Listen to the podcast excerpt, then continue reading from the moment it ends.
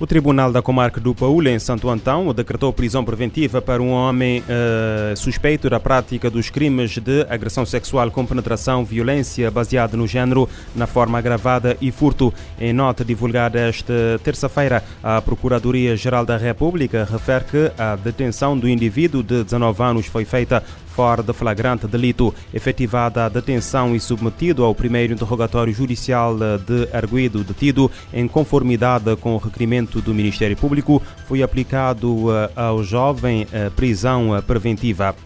Nos Estados Unidos, um uh, serial killer do Texas foi morto na prisão por um colega de cela. Segundo a porta-voz do Departamento de Justiça Criminal do Texas, o homem acusado do homicídio de mais de 20 idosas foi morto esta terça-feira. A Associated Press revela que o principal suspeito da morte é um homem que cumpre a pena por homicídio. De acordo com a mesma fonte, o serial killer atacou mulheres mais velhas na área de Dallas durante cerca de dois anos. O homem que matava as vítimas vítimas e roubava os seus objetos de valor, foi detido após uma mulher de 91 anos sobreviver a um ataque em 2018. Eh, cumpria atualmente duas penas de prisão perpétua sem possibilidade de liberdade eh, condicional é um novo recorde. A Marinha Brasileira apreendeu mais de 3 toneladas de cocaína no eh, Brasil. A droga teria como destino o continente africano. Os cinco tripulantes a bordo foram detidos. A Marinha e a Polícia Federal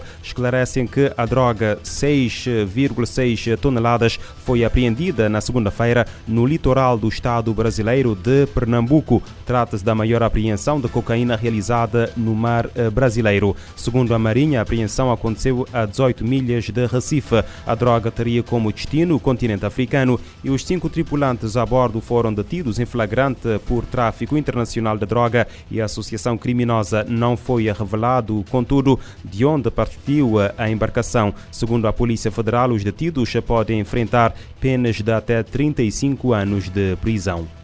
Em Portugal, a Polícia Judiciária desmantelou um grupo criminoso que atuava na região oeste, nomeadamente na uh, Lourinhã. A investigação começou em abril deste ano e está ligada a outro caso de suspeita de tráfico de armas. De acordo com uma nota da PJ hoje divulgada, a investigação começou depois de uma mulher ter sido raptada uh, nessa mesma região, tendo já sido detidas três pessoas. A mesma fonte refere que a investigação apresenta conexão com outro caso iniciado em 2022 por suspeita de tráfico de armas. As autoridades dão ainda conta de que foi detido em flagrante delito um sexto indivíduo e apreendidas quatro armas de fogo. Os seis detidos, com idades compreendidas entre os 20 e os 40 anos, serão presentes às autoridades judiciárias para o primeiro interrogatório de arguido detido e aplicação de medidas de coação. O presidente dos Estados Unidos diz que a integridade territorial e os direitos humanos que constituem a base da ONU devem ser defendidos coletivamente. Declarações de Joe Biden feitas durante o seu discurso na Assembleia Geral na terça-feira. No entanto, o líder americano afirma que, pelo segundo ano consecutivo, o debate anual na Assembleia Geral da ONU é uh, obscurecido pela sombra da guerra. Biden afirmou que apenas a Rússia tem a responsabilidade por esta guerra e tem o poder de acabar com ela imediatamente. Ele ressaltou que os Estados Unidos, juntamente com seus aliados e parceiros em todo o mundo, continuarão a apoiar a Ucrânia na defesa da sua soberania e integridade territorial. It's not only investment in Ukraine's future, but in the future of every country. Para Biden, este não é apenas um investimento no futuro da Ucrânia, mas em todos os países. Falando sobre processos de reconciliação após conflitos, o líder norte-americano disse que quando escolhemos permanecer juntos, temos em nossas mãos o poder de dobrar o arco da história. Ele destacou que, para enfrentar os novos desafios, as antigas instituições devem ser atualizadas, trazendo liderança de regiões que nem sempre foram incluídas para abordar questões como a reforma do Conselho de Segurança e o investimento nos países em desenvolvimento. Biden disse que a ONU deve continuar preservando a paz, prevenindo conflitos e gerindo os benefícios e desafios das tecnologias emergentes, incluindo a inteligência artificial. Comentando as relações dos Estados Unidos com a China, o presidente americano disse que Washington procura gerir de forma responsável a concorrência bilateral para que não se transforme em conflito. Biden considera que a crise climática necessita de atenção crítica, apontando para as trágicas inundações na Líbia, juntamente com secas e dilúvios históricos, numa altura em que o mundo ainda depende dos combustíveis fósseis.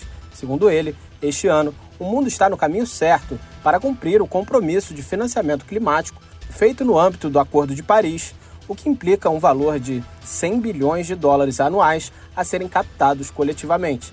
Ainda assim, o presidente dos Estados Unidos disse que é necessário mais investimento no setor público e privado, especialmente em locais que contribuíram tão pouco com as emissões globais. Da ONU News em Nova York, Felipe de Carvalho. Também o presidente português Marcelo Rebelo de Sousa pede respeito pela soberania e integridade territorial de países, defesa dos direitos humanos, segurança humana, alimentar e nuclear. É urgente porque, sem ele, o respeito da integridade territorial, da soberania dos Estados, dos direitos humanos, não é possível haver paz. Isto na Ucrânia é essa a luta do povo ucraniano, como por todo o mundo, noutras regiões, no Sahel, em tantos pontos de África, no próximo e Médio Oriente, na Ásia. O problema é o mesmo: respeito dos princípios do direito internacional e da Carta das Nações Unidas. E por isso não é possível separar a luta do povo ucraniano da luta pelo respeito da Carta das Nações Unidas. Marcelo Rebelo de Sousa também discursou na Assembleia Geral das Nações Unidas na eh, terça-feira. O uh, primeiro-ministro de Cabo Verde discursa no sábado.